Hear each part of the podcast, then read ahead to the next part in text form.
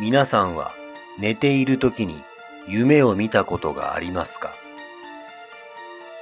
夢は将来に対する希望や願望、これから起こるかもしれない危機を知らせる信号とも言われています。今回はそんな夢についてのお話です。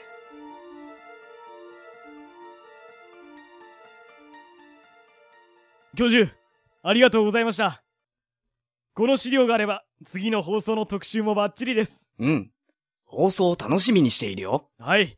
ぜひ聞いてください。それと、ちょっとこの資料を見ていただけますか？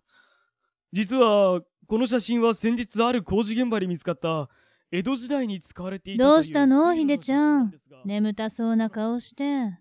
いや、それが、夕べ見た変な夢のせいで、朝5時に目が覚めちゃって。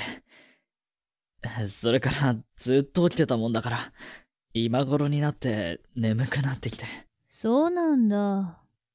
で、どんな夢見たの？はっきりとは覚えてないんですけど、とにかく誰かに追いかけられてて、どこに隠れても必ず見つかってしまって、また逃げる、みたいな。うーん。それって、自由への憧れだったり、何かから独立しようとする願望かもしれないわね。え？そうなんですか？うんでもなんでそんなことがわかるんですか？夢分析よ。夢は、その人が持つ潜在意識を具現化したものという考え方があるの。夢、か。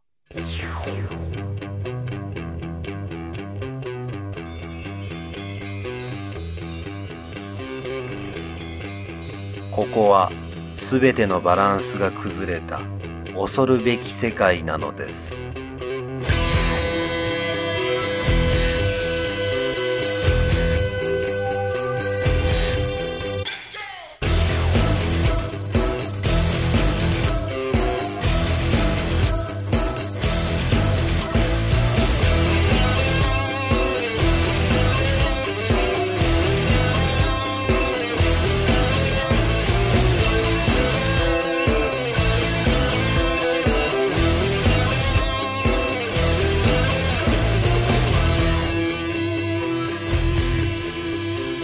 ポッドキャストの世界の中ではあなたの耳はあなたの体を離れてこの不思議な時間の中に入っていくのです。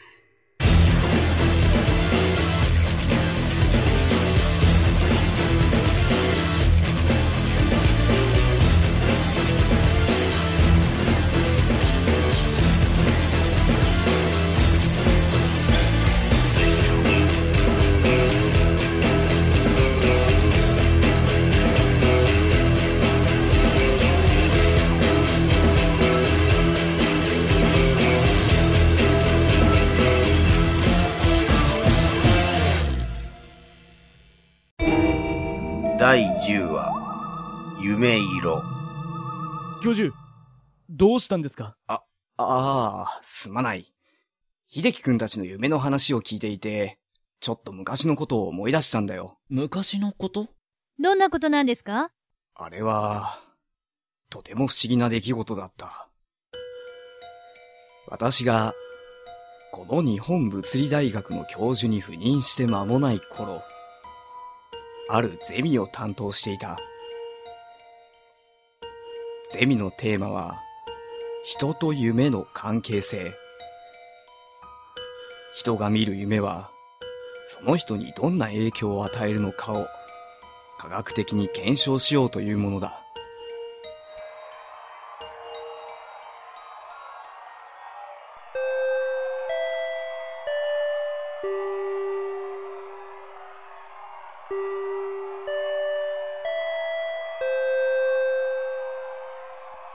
それでは、今日はここまで。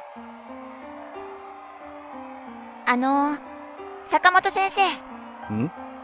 君は、確か、最前列でゼミを受けていた。松川です。一回生の松川茜です。ああ、そうそう、松川さん。で、私に何か用かな？坂本先生にお聞きしたいことがあるんです。私に？うん。何かな？坂本先生の夢の色を教えてください。夢の色？私の？はい、夢の色です。どうして、そんなことが知りたいんだね？ダメですか？いや、ダメとかではないが、なぜ、そんなことが知りたいのかと思ってね。坂本先生のことをもっと知りたいからかな。私のことを知りたい。それが理由かね？はい、そうです。うん、わかった。私の夢の色は、うん、天然色。カラーだな。カラーですか？そう、フルカラーだ。ありがとうございます。それでは、失礼します。うーん、面白い子だ。そして、その翌日、坂本くん、おはよやあ、おはよう。う。そういえば坂本くん、昨日の富田先生の講義来てなかったわね。昨日の富田先生の講義？そうそう。昨日の富田先生の講義、すっごく面白かったのよ。何が面白かったかっていうと、講義中に、どうしてどうして私は大学生なんだ？どうして、坂本くん、坂本くん聞いてる？ああ、すまない。もう、だからね、富田先生の講義の最中に、隣のクラスの望月くんが、ああ、ちょっとすまない。休養ができたので、じゃあ、あ、ちょ、ちょっと、坂本くん。一体、どうしたんだ、私は。一体、私は、確か、うわ。っ大丈夫？ねえねえ、大丈夫？こ、ここは、もう、びっくりした。滑るから気をつけるんだぞって言ったのは坂本くんなのに。子供じゃあ、私はあっちでお花摘んでくるね。坂本くんは、ここでお魚を捕まえててね。どうして、どうして私は、川で遊んでいるんだ？どうして、坂本くん、こっちこっち、こっちに来て。すっごく綺麗なお花を見つけたの。ああ、ね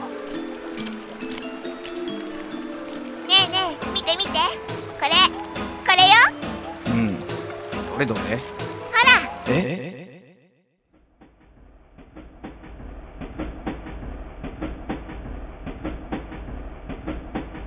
はあ、今日は大事な商談だというのに、こんな日に限って。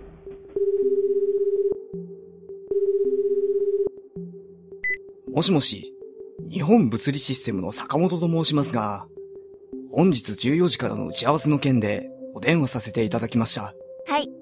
伺っておりますが、どうされましたか？あの、実は、今そちらに向かっているんですが、電車が事故のために遅れまして、おそらくギリギリで間に合うとは思うんですが、念のためお電話を入れておこうと思いまして、そうですか。かしこまりました。その旨を富田に伝えておきます。それでは、14時にお待ちしております。よろしくお願いします。それでは、失礼します。と、電話は入れたものの、本当に間に合うんだろうか。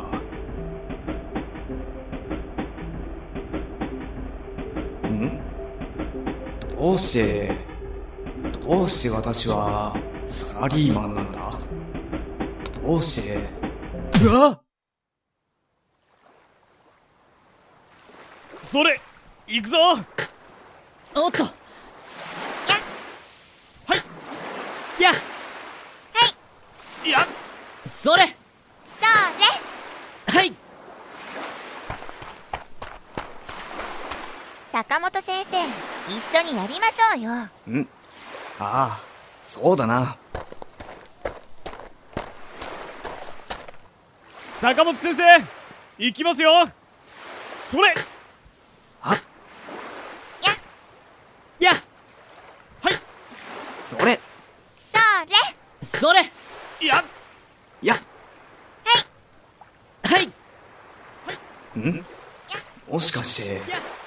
もしかして、これも、坂本先生危ない。え？うわ。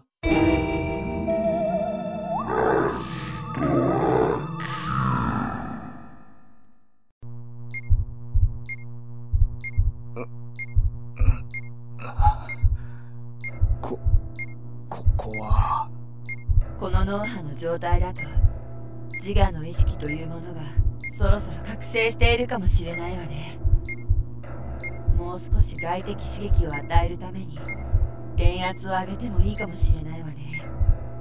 何を話しているんだ。よく聞こえないな。あとは手足の細胞分裂を活性化すれば常人の24倍の速さで成長させることもできるはず。手足細胞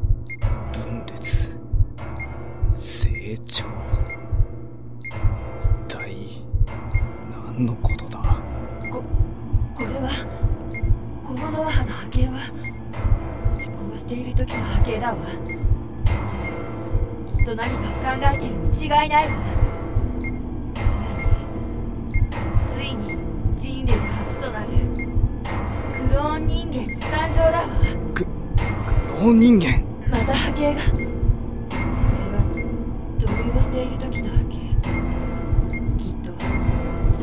把握しようとしているのねどういうことだ？私は私は一体何者なんだ？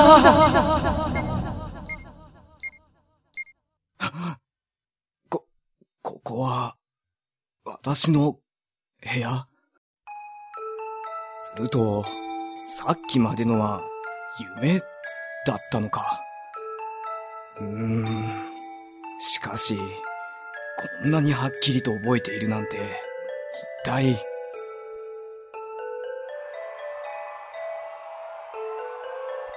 そして、大学で、おはようございます坂本先生やあ、おはよう。やはり、あれは夢だったのか。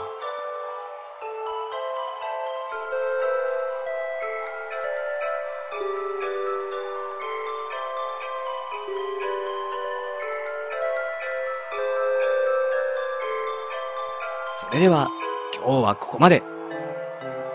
そういえば、昨日変な質問をした松川さんがいなかったな。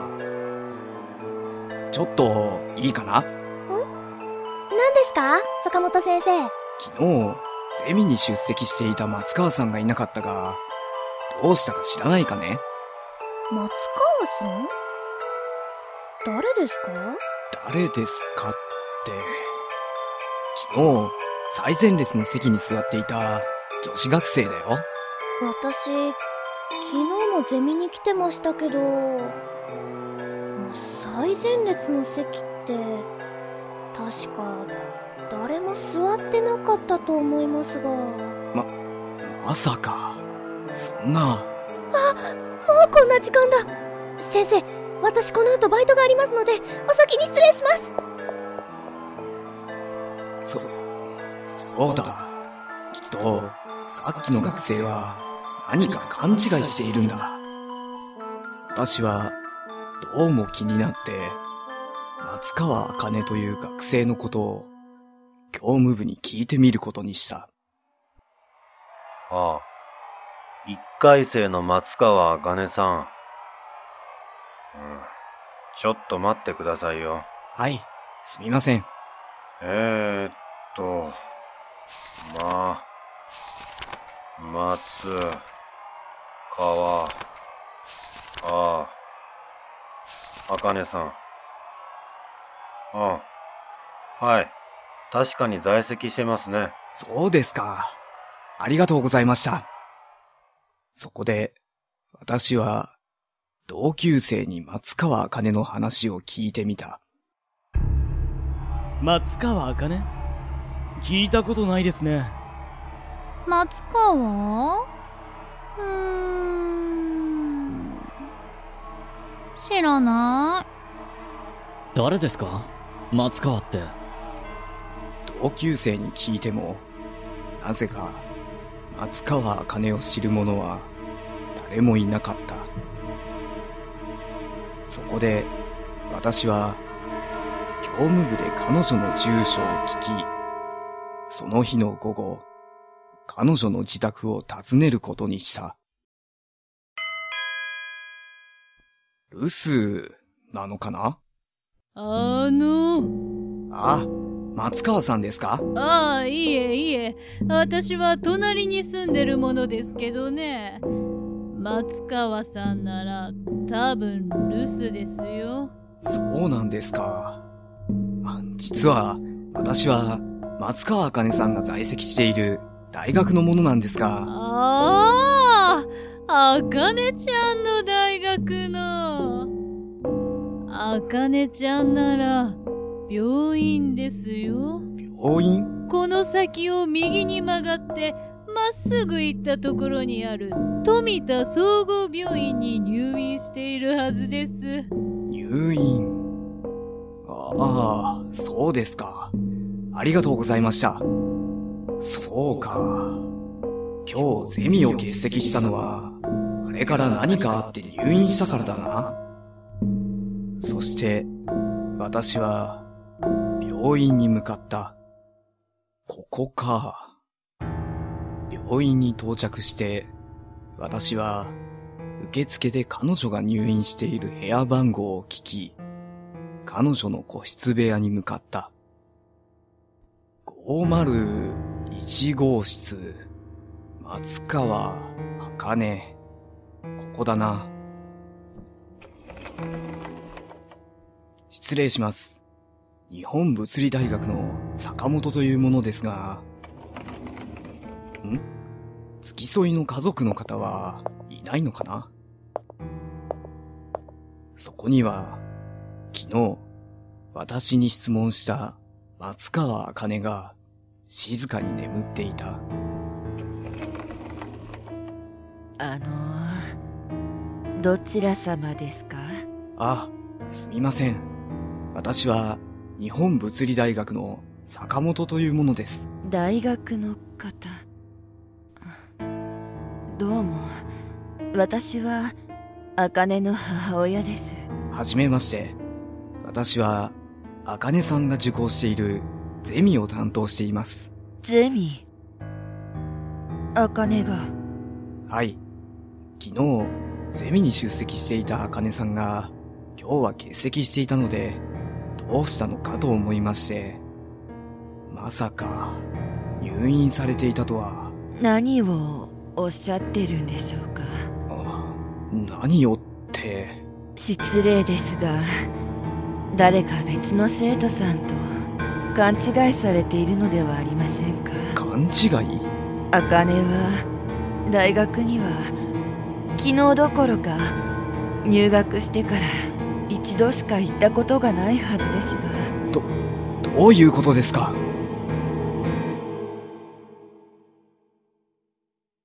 彼女は大学に入学して3日後の朝、自宅のベッドで謎の昏睡状態になり、それ以来、病院のベッドの上で眠り続けているということだった。そ、そんな、まさか。どういうことですか教授？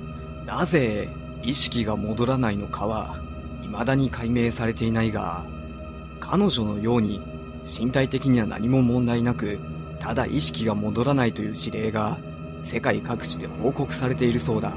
その話は俺も聞いたことがありますでもさっきの教授の話だと眠っているはずの彼女とそう。私は、確かに、彼女と出会ったんだよ。教授、もしかして、それも夢だったんじゃないですか？うん。私も当時、夢だと考えたこともあったんだが、もし夢だとしたら、面識のない彼女の名前を、私はなぜ知っていたのか、という矛盾が生じてしまうんだよ。そうか。うん確かにそうですよね。予知夢。そうだわ、それよ。うん。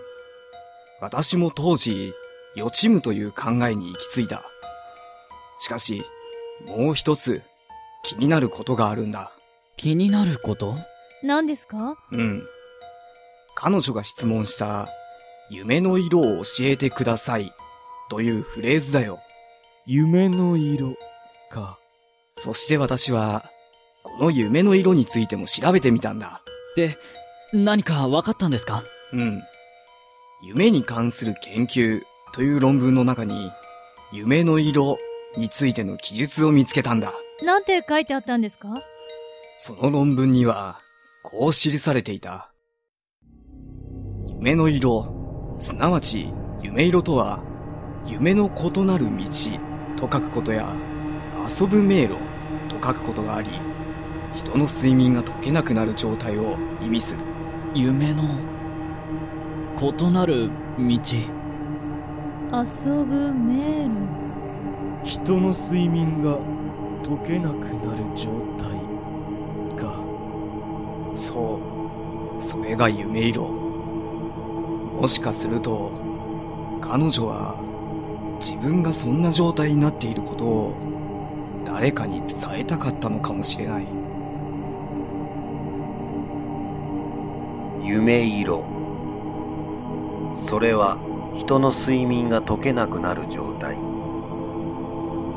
人は当たり前のように毎日睡眠をしています。しかしもしその眠りの中に迷い込んでしまい現実に戻れなくなることがあるとしたらあなたは今夜眠ることができますか？夢なら教えてください。